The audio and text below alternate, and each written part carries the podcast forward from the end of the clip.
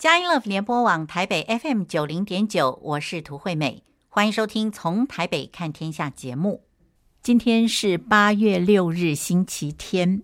那么在今天的节目里面，我们接续前两个星期天，继续来跟您谈以色列的行程。今天在节目中继续来请教佳音电台的廖纯惠姐妹以及。李厚伟弟兄，他们呢在六月的时候去到以色列，那么现在呢记忆犹新啊，谈到了这个以色列之行呢，两位还是非常的兴奋啊。那么我们呢在上一集结束前谈到了很壮烈的马萨大，接着你们又去了死海嘛啊，听说死海是沉不下去的，是吗？我在要去死海之前，我们有同工，就是一个主持人 Casey，他自己跟教会的团体去，那他就回来说，呃，死海的。那个水很咸，嗯，千万不能够碰到眼睛，嗯，然后穿的鞋子也不能太塑胶的，以致它会分裂。那他交代一些事情后，因为我们住的饭店就离死海很近，所以呢，呃，导游就告诉我们说，给我们一点时间，让我们换好妆，我们就可以去死海体验体验漂浮哦。我个人觉得是蛮好玩的。然后，当你真的浮起来的时候，你很兴奋。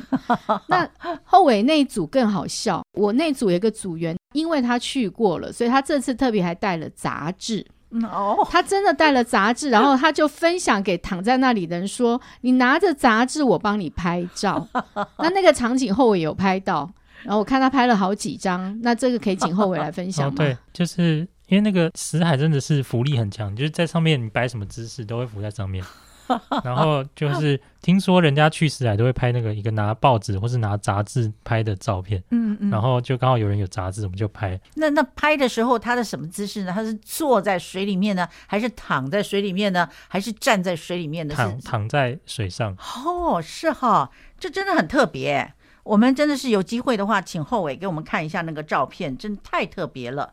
那么在死海除了漂浮之外，还有什么特殊的际遇吗？死海就是它那个很咸的，但是死海从我们因为有饭店离那个死海很近，然后这样看过去，刚好我那间房间是靠海边的海景大套房，然后我们外面有个大阳台，是，然后就从那个阳台这样看过去，哇，一望无际，就是。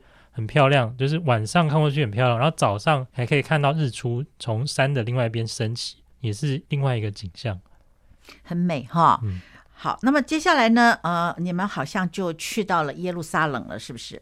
你们 从这个约旦河、死海，然后这样走过来，然后你们是怎么到了耶路撒冷？我们的交通工具就是游览车，所以我们就一路拉车，哦、就往南走。是，那我刚刚讲到说，我们那个司机很可爱，他开车开的非常的安全。有时候导游都会还是说，哎，前面都没车，他都不超也不快一点。然后那个司机就回导游说，这么多人，我宁愿慢慢的开。嗯，所以他很守交通规则，以致我们坐这么长程的车也不觉得会晕车。我们这些天跟他的相处，我们也是非常。呃，幸运的能够遇到这么小心谨慎的司机，然后把我们安全的从一个点带到另外一个点。那在呃游览车上，我再一次分享说，我们有一些小小的见证哦。嗯、就刚刚分享到说，我们每天早上啊，台长都会呃要我们出发前就把诗歌预备好。那刚开始是我跟后尾带嘛，嗯、后来嗯。呃呃，台长的建议是说，如果有弟兄姐妹愿意带有感动的，你也可以请他来带。结果没想到，我私下找了一些，后来他们都非常的愿意。而且带的真的很好，可见大家在属灵操练上，呃，平常都有这样的一个训练哦。嗯、那有一天，我们就在呃这个，因为旅途比较长嘛，嗯、我们就在这个游览车上分享说：“哎，你为什么想报这个团呢、啊？嗯、哦，你知道吗？每一个愿意上来讲的弟兄姐妹，真的都不输广播人。”口齿清晰，思路非常广哦。他们有一个姐姐，我印象很深刻。她说，她七十岁的时候就想送自己一个生日礼物，她想来了。嗯，可是那一年就是我刚刚讲到的，是因为疫情，呃，这个世界都封城，大家都不能出国，是、嗯，所以她本来想送自己一个七十岁的生日礼物，因此就没了。哦、那今年她一听到广播招生，她。就赶快报名，因为 三年前嘛，是是是他说我今年已经七十三岁了。哇，我听了是很感动哎，是因为真的是。嗯，这么好的一个礼物，让他今年依然可以成行。而那个姐姐，她是从头到尾在车上或路上，她一直记笔记，一直记笔记的。哦，是非常的认真，对，非常用功。嗯，那另外还有一个见证，我个人也非常感动，是有一个团员，他是有得到癌症。那他说，他也是觉得自己在这样的一个生命的病痛当中，他很想让自己也亲自来一趟呃以色列，让自己有一个圆梦。那他的呃后来他这几天的行程，身体非常好，而且我个人觉得他真的是我们团的开心果。哦，他常常带我们团呃嬉笑，然后把买东西帮我们杀价，因为他的语文很好。是是，真的觉得。跟上帝为我们预备的这一些团员真的是非常的优质，嗯，而且还有一个最远来的是从马祖来的，哇，是，对，那位马祖我们都称他是马祖的秋姐。他说，因为马祖通常要出来哦，雾一起的大就飞不了飞机，是，因此他提早两天来。当他提早两天来到台北之后，他弟弟就跟他说：“姐姐，你那班飞机飞了之后，马祖又起雾了。”哇，对，所以每一个人都是历尽千辛万苦，然后想了很多的心愿，嗯，当然还有很多，然后都来到了这趟以色列，是上帝超乎所求所想的祝福。哇，刚那个，刚那个讲到那癌症的，我想要补充，嗯哼，就是他真是非常有活力，然后他如果不讲他是癌症，你完全不会感觉到，甚至我们有一天在饭店，他晚上会有表演。嗯，然后他还有跟着台上的人一起跳舞，是。他甚至在台上带着小朋友跳舞，你觉得他超级有活力，是就是他是说好像仿佛回到他就是年轻时在那个舞厅跳舞的感觉。啊，是，是，然后他还可以就是跟大家喝酒啊，或者跟大家聊天什么，就是感觉非常的有活力，完全不会觉得这个人是有癌症的人，是。哇，这真的是很棒哦！刚才你们介绍一位八十几岁的妈妈，现在呢介绍一个七十三岁的呃癌症病人，但是呢却非常的有活力，然后看不出来真的是一个呃好像身上有癌症的这种痛苦的病人。我们真的是非常感谢主哎，神赐给你们这一团的每一个弟兄姐妹啊，或许他们不是基督徒，不知道，但是呢你会感觉到就是一手足的那种感情啊，一家人的感情。真的是很棒哦！那不像很多的那个旅行团，很多时候会有一些纠纷、摩擦、呃纷争啊等等，不会耶。所以啊，真的很多人在替你们代祷，真的感谢主哎！我自己这一组的也蛮特别，我自己这一组的几乎都是富邦人寿的。保险业务员都很多都是高阶的主管，是、哦、那他们都是呃基督徒嘛、嗯，那怎么会来呢？是因为他们的朋友是我的合唱团同学，是。那我的合唱团同学在三月多的时候自己跟着呃旅行团去了一趟以色列跟约旦、嗯，但是他们不是走圣地之旅，所以当我把这个嘉音电台的以色列之旅的宣传贴到我们群组之后，他看到了，他就贴到他们富邦团契的群组。然后他又不断的介绍说他去以色列感受有多么的深刻，然后他就告诉他的伙伴说，这是佳音电台办的，而且是圣地，跟他走的观光是不一样的。因此，真的这样一呼召就来了六个人，都是基督徒的，而且大家都非常的有领受。是，嗯、啊，讲到这里啊，銓慧，你要不要顺便啊跟我们分享一下你在这一趟旅行里面带过敬拜，对不对？嗯、你要不要跟我们分享一下你那个带敬拜的感觉？你是在什么时候带敬拜？呃，第一天在车上，我有带敬拜哦，我带两首诗歌。嗯。那在车上敬拜，因为摇摇晃晃也不能唱太久。嗯。但是我觉得大家都非常的享受。那我觉得神就把我们当做属灵的家人。每一次我们敬拜，大家就是同心合意，不管你会唱不会唱，都用自己的肢体在赞美神。那我个人比较印象深刻的敬拜是在圣木花园的领圣餐。那那个地方之前呃行程。去之前，思玉姐就有跟我讲过，说我我会要在那边当敬拜主领来领圣餐。那真的到了那个场地之后，其实我在小组服侍，我是都有操练这一块。我是觉得我到呃旅行团也是可以在这个地方被操练，但是感受完全不同。当你在那边一敬拜，我们唱恩典之路，或者是呃十字架十字架的时候。感受真的好像耶稣，因为那个不远地方就有一个坟墓的洞嘛，就是觉得更靠近耶稣，然后大家也都有人还流泪了，整个的波饼聚会都非常的领受神在这一个旅程里面给我们最美的祝福。哇，这真的是很棒哈！好，我们现在在这里休息一下，音乐过后呢，我们继续来请教两位。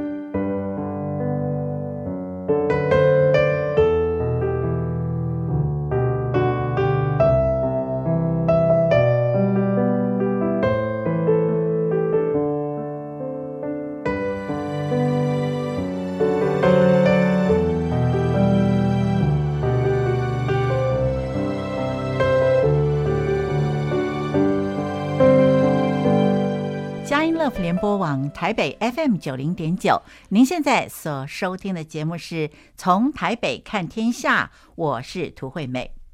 我们今天邀请到的两位特别来宾呢，都是佳音的同工啊，非常优秀的同工廖淳惠姐妹以及李厚伟弟兄呢，来跟我们分享他们六月份去到以色列的这一趟旅行，真的是非常精彩啊！看到有风景，然后看到非常壮烈的古堡。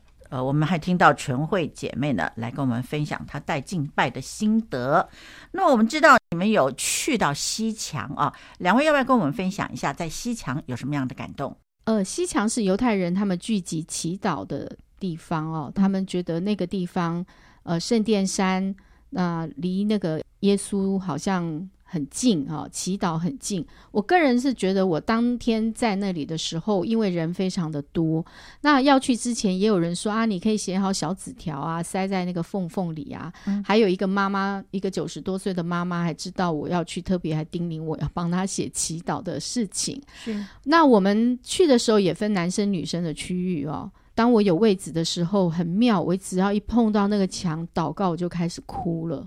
我真的哭了，我先跟神认罪悔改。是，我在那里跟神认罪悔改，然后我觉得上帝给我很多的启示跟教导。当我哭的时候，我就听到我旁边的妇女也都哭了啊，有很多印度的妇女，来自各国不同的妇女，大家都按手在那个墙上。我可能听不懂他们在讲什么，可是我们能感受我们对耶稣的爱，以及耶稣在这里。他向我们呃倾听我们的祷告，然后呢，我自己祷告了很久，我就出来了。出来的时候，人是必须要倒退的，你不能够一转屁股就对着那个墙，你必须要倒退走，然后再转身。我真的非常感动，然后我还自拍了一张眼睛鼻子红红的画面，然后我在 FB 分享说，这是我在。哭墙祷告后的画面，好多人按赞啊！这那真的是说不出来的感动。然后我我自己觉得，呃，这趟给我形成非常嗯有印象的，就是我自己在哭墙，就是西墙的祷告。我觉得我们真的是常常要来到神的面前，好像这么近的来亲近他，嗯、然后跟他认罪悔改，也跟神诉说我们当中有更多的时间要来。在信仰里面被提升，是。嗯、那么，所以说这一趟在哭墙这个地方啊、呃，你接触到圣灵的感动，对，是不是你在这一趟旅行里面最深的一个感动呢？对，我自己在那里祷告的时候，也为很多人在祷告，包括呃要我为他代祷的李妈妈。那虽然你知道那个纸条真的是都塞满了。哦，你你看得到的根本没有缝。是，那我觉得神说用心灵跟诚实来敬拜他嘛，嗯，我就想到谁，我就在那里为他祷告。是，然后我就觉得上帝真的是让我们真的常常要做一个代祷者，因为我自己在佳音电台也是做佳音勇士关怀的这个童工，嗯，我觉得我更需要常常的来亲近神。真的很感谢纯慧啊！真的是我们的佳音勇士啊，常常都需要有一些带导者来帮助他们啊，在生活上能够更深的来接触到神啊。那纯慧呢，到了哭墙呢，就来为啊这些佳音勇士来祷告。我们真非常感谢纯慧啊。那呃，接下来你们就呃去到了大卫城吧？对，大卫城是以前大卫住过的地方，然后他的宫殿好像也是在那个地方。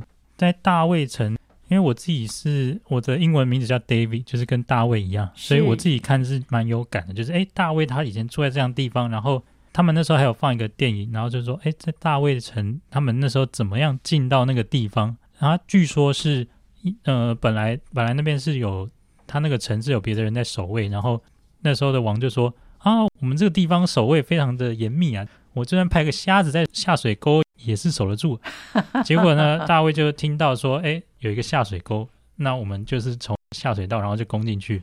所以这个有一个有趣的故事。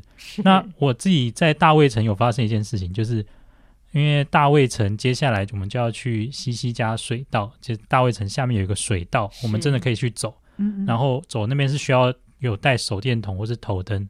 那我本来带一个头灯，那那个头灯呢，它是装电池。然后我那时候想说，在大卫城的时候，我先测试看。结果我测试的时候，它居然不亮 哎！我我之前在饭店按的时候，它就会亮，就是它居然不亮。想说怎么会不亮呢？那我就按了几下，旁边有一个姐妹就跟我说：“好，那我们来祷告，我们祷告看看之后会怎么样。嗯”然后我们就是就是祷告完之后，没想到它就真的亮了，真的。对，它后来亮了之后，再往下走，有一条叫西西家水道，就从大卫城的那边往地下，哦、然后你就真的走到一个好像往这个地洞探险的感觉，然后走到最底下就是一个水道，是是那个地方就是真的它都没有灯，然后。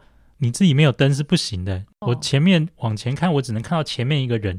还好我们有祷告，然后他那个灯有亮，我就知道什么叫做脚前的灯，路上的光。哇，真棒！你就是需要倚靠神，他才会给你那个光。然后我们就这样往前走，然后在那个水道里面，它有的路还是有点弯曲的。嗯，有时候那个它的水道是真的有水，然后水是挤到膝盖，所以你是走在那个冰冷的水里面，然后这样走。就沿着那个路这样子走，直到走出去这样子。是那个时候呢，你的头灯都没有熄灯哦。对，在水道里面都没有熄灯。在进水道之前，它还有点不稳定，但是在水道里面一直亮着。哦，我们祷告了以后啊，神真的是就变成了我们脚前的灯，路上的光啊。所以你们那一天就是去到耶路撒冷，对不对？接下来你们还去了哪里？呃，接下来还有去圣殿山。圣殿山是它本来是那个圣殿所在的地方，据说是亚伯拉罕县以撒的那个山上。哦，是是是。然后只是现在我们看到，就是变成一个一个阿拉伯人掌管的地方，然后那边看起来是一个这个金顶的清真寺。是是，但还是蛮壮观的。哦，是哈。那你就是那这样子说起来，那就是摩利亚山喽。哎，没错。所以这是叫圣殿山，是吧？哇，这真的是是呃有点复杂哦，有一个金顶的一个呃阿拉伯人的这个殿哦，然后呢，但是呢又是呃我们会思想到说，当年啊、神在那个地方啊、就指定那里就是耶路撒冷圣殿要盖的地方，所以呃我们只能说呃这这个你们看到了应该是百味杂陈，对不对？对。好，那么那附近的话，应该会有这个西罗亚池，对不对？对，西罗亚池是从那个西加水道走走出来，就会看到哦，西罗亚池。是是是，西罗亚池缓流的水。那嗯嗯，你你去看到那个西罗亚池，它真的那个水流的很慢吗？看起来，因为它其实那个池子也不大，哦，所以我们也看不到说。怎么样有？有有什么样的水流动？嗯哼，但可以想象以前在那边的一个场景啊，就是我们就是因为本来耶稣有叫一个人去西维亚池的水一洗，然后他那个瞎子就得看见。对，我觉得就好像我们刚刚讲那个头灯，我本来不会亮，然后祷告就亮了。真的是感谢主。好，那么我们现在呢，在这里休息一下，在音乐过后呢，我们继续来请教纯慧跟厚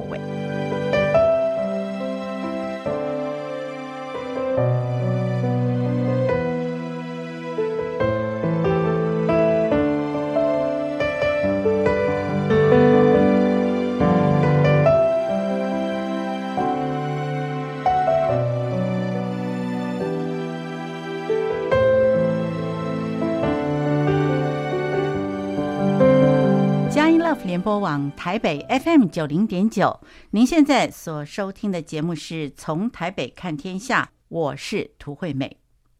那么我们今天邀请到节目中的这两位特别来宾呢，是廖纯惠姐妹以及李厚伟弟兄，他们来跟我们分享在六月份的时候去到以色列的这一趟旅行。那么在这两个礼拜里面呢，我们已经请他们从北边加利利海啊。沿着约旦河、死海呢，现在就到了耶路撒冷了。那么我们知道，在这个地方呢，耶路撒冷其实有一件事情是让我们最印象深刻的，也就是说，主耶稣在耶路撒冷城外啊受苦这件事情啊，想请两位来跟我们分享一下好吗？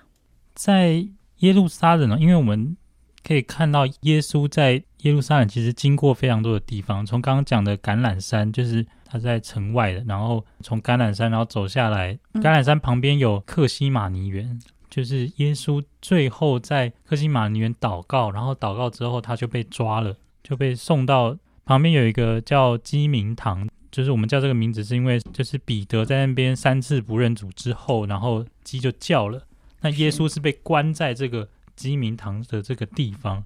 我觉得我们就是这样一路走过来，鸡鸣堂之后。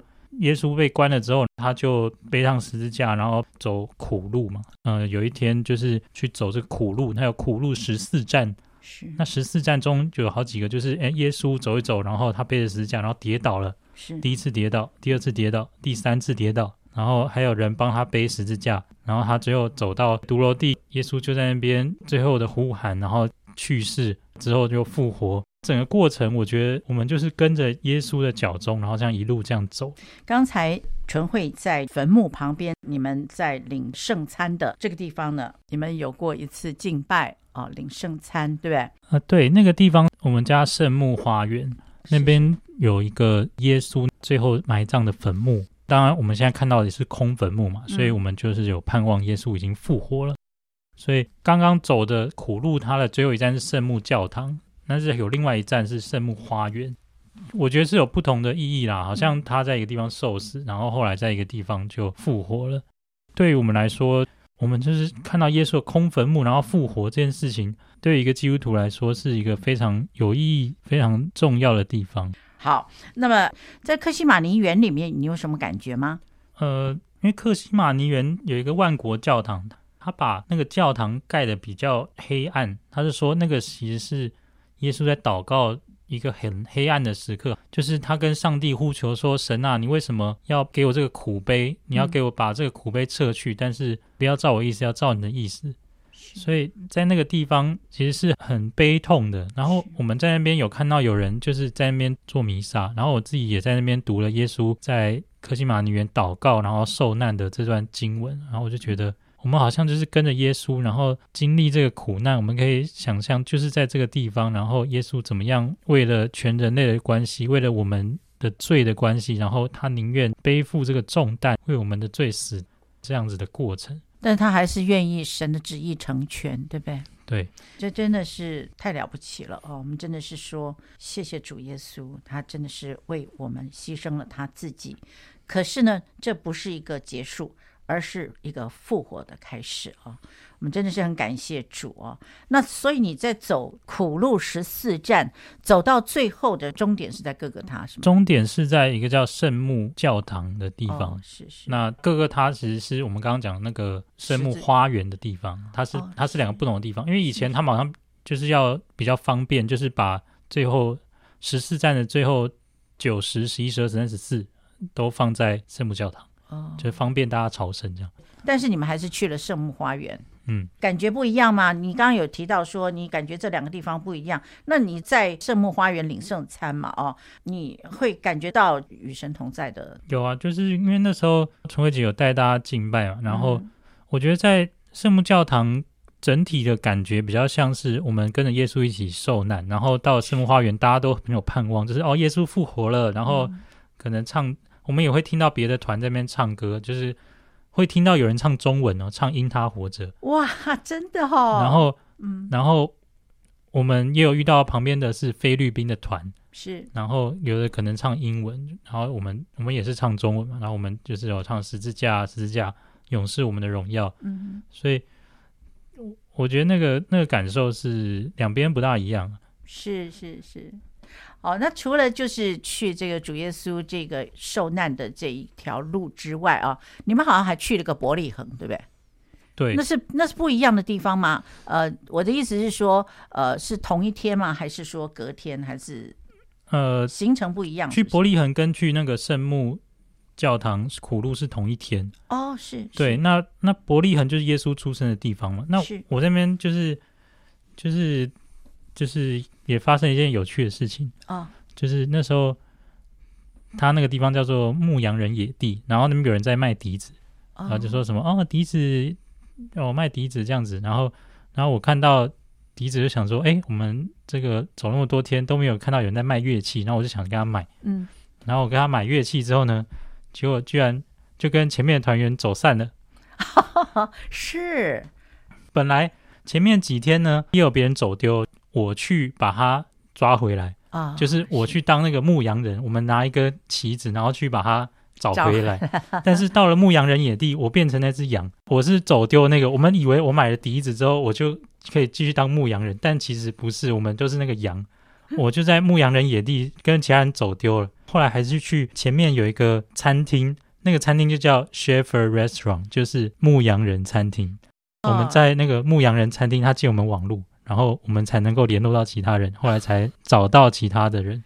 不然的话，你们就迷失了，是吗？对啊，我本来想说，我应该是里面比较清楚状况的，结果我居然迷失了。我们就是我们居然迷路了。嗯。然后后来发现，其他人其实就在那个旁边不远处的纪念品店里面，但是我们从外面完全看不出来。你就有一种感觉是，我们虽然觉得自己好像是童工，然后自己是去帮忙，然后带牧羊人，是，但是其实。我们都是那个羊，就是我们很容易像羊一样如羊走迷，然后个人偏行己路，只要被一些旁边的东西诱惑，然后你就不见了。是，就是你以为你是牧羊人，但你可能只是就是身上比较多装备的羊。这个形容真的是太好了啊！尤其是我们自己觉得我们是同工的人啊，我们真的要谦卑一点。我们其实很多时候，我们是带了很多装备的羊而已，而且不小心就走迷了。你没有想到要走迷路，可是就走迷了。就好像有一个牧者说：“我们哪一天不犯罪啊？我们哪一天可以不认罪悔改啊？不小心就犯罪了。”所以，我们真的是哈走天路啊，这条路不是开玩笑的，真的是常常要警醒哦。谢谢后伟来提醒我们。我们现在休息一下，音乐过后呢，我们继续来请教两位。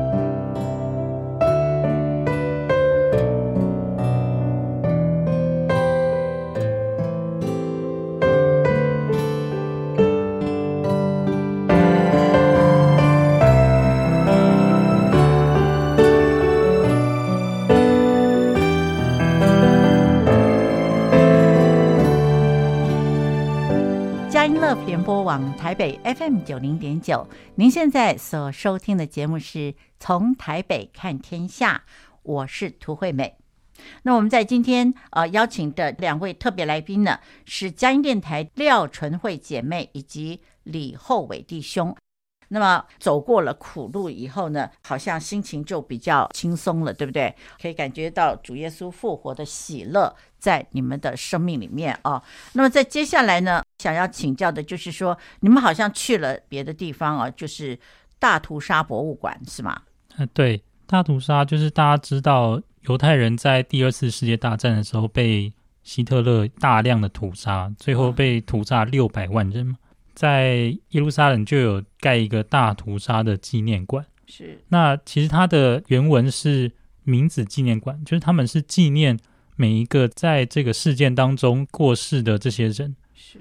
那我觉得它设计的很好啊，但是让我们从第二次世界大战之前经历了各样的故事，然后让我们看到整个悲剧之下这是怎么发生的。其实，在悲剧当中，我们可以看到就是。有很多犹太人，他觉得他不一定会死掉，可能他可能觉得哦，我在欧洲过得好好的，或是我跟这个德国人其实蛮亲近的，就是到时候死的不会是我。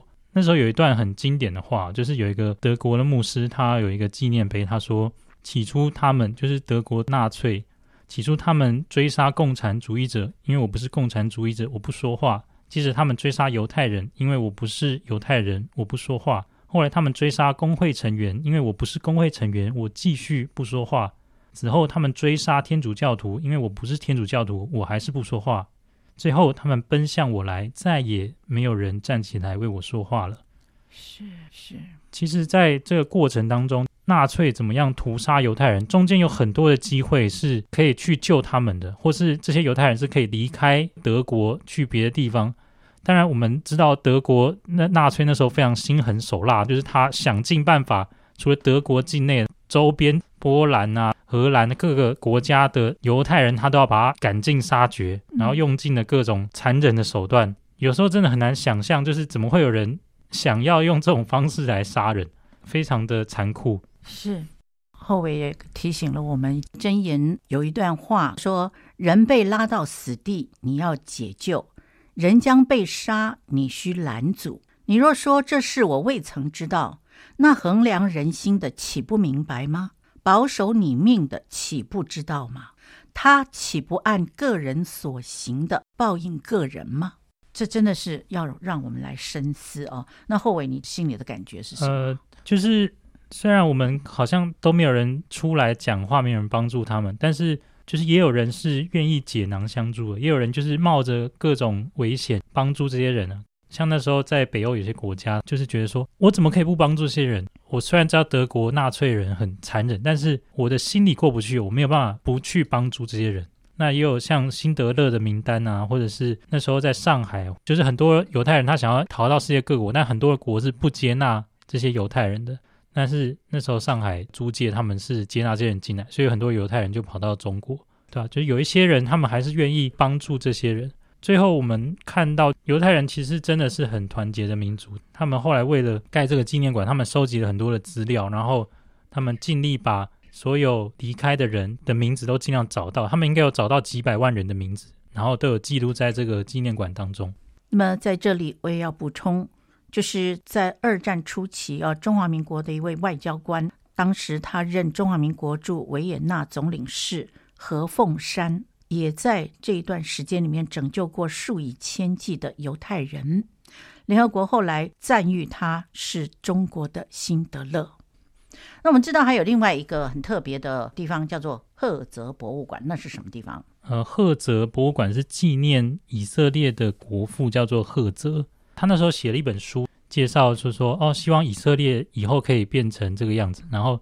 它里面就写说，哦，以色列之后可以在本来应许之地的这个地方重新建立一个国家，然后有写了很多理想啊。那这些理想后来就成了犹太的复国主义运动，那就陆续的就有很多犹太人就回到以色列现在所在的这块土地。那当然中间经过很多的过程啊，就是他们其实周边的阿拉伯人啊都是会抗议啊，然后都会跟他们打起来。想要把以色列人赶出这个地方，但是我觉得以色列人其实还是蛮有上帝保守的，所以他们在复国的过程当中，虽然这个赫泽他本身没有亲眼见到以色列复国，但是后来他们复国整个过程，你可以说是充满神机，因为他们当时人非常的少，但是旁边阿拉伯人来攻的时候，他们都还是抵抗住了，然后。直到现在，我们都知道以色列其实是一个非常厉害的国家。然后他们在那个很不容易的环境之下，不管是在军事、在科技、在经济，在世界上是贡献良多。是，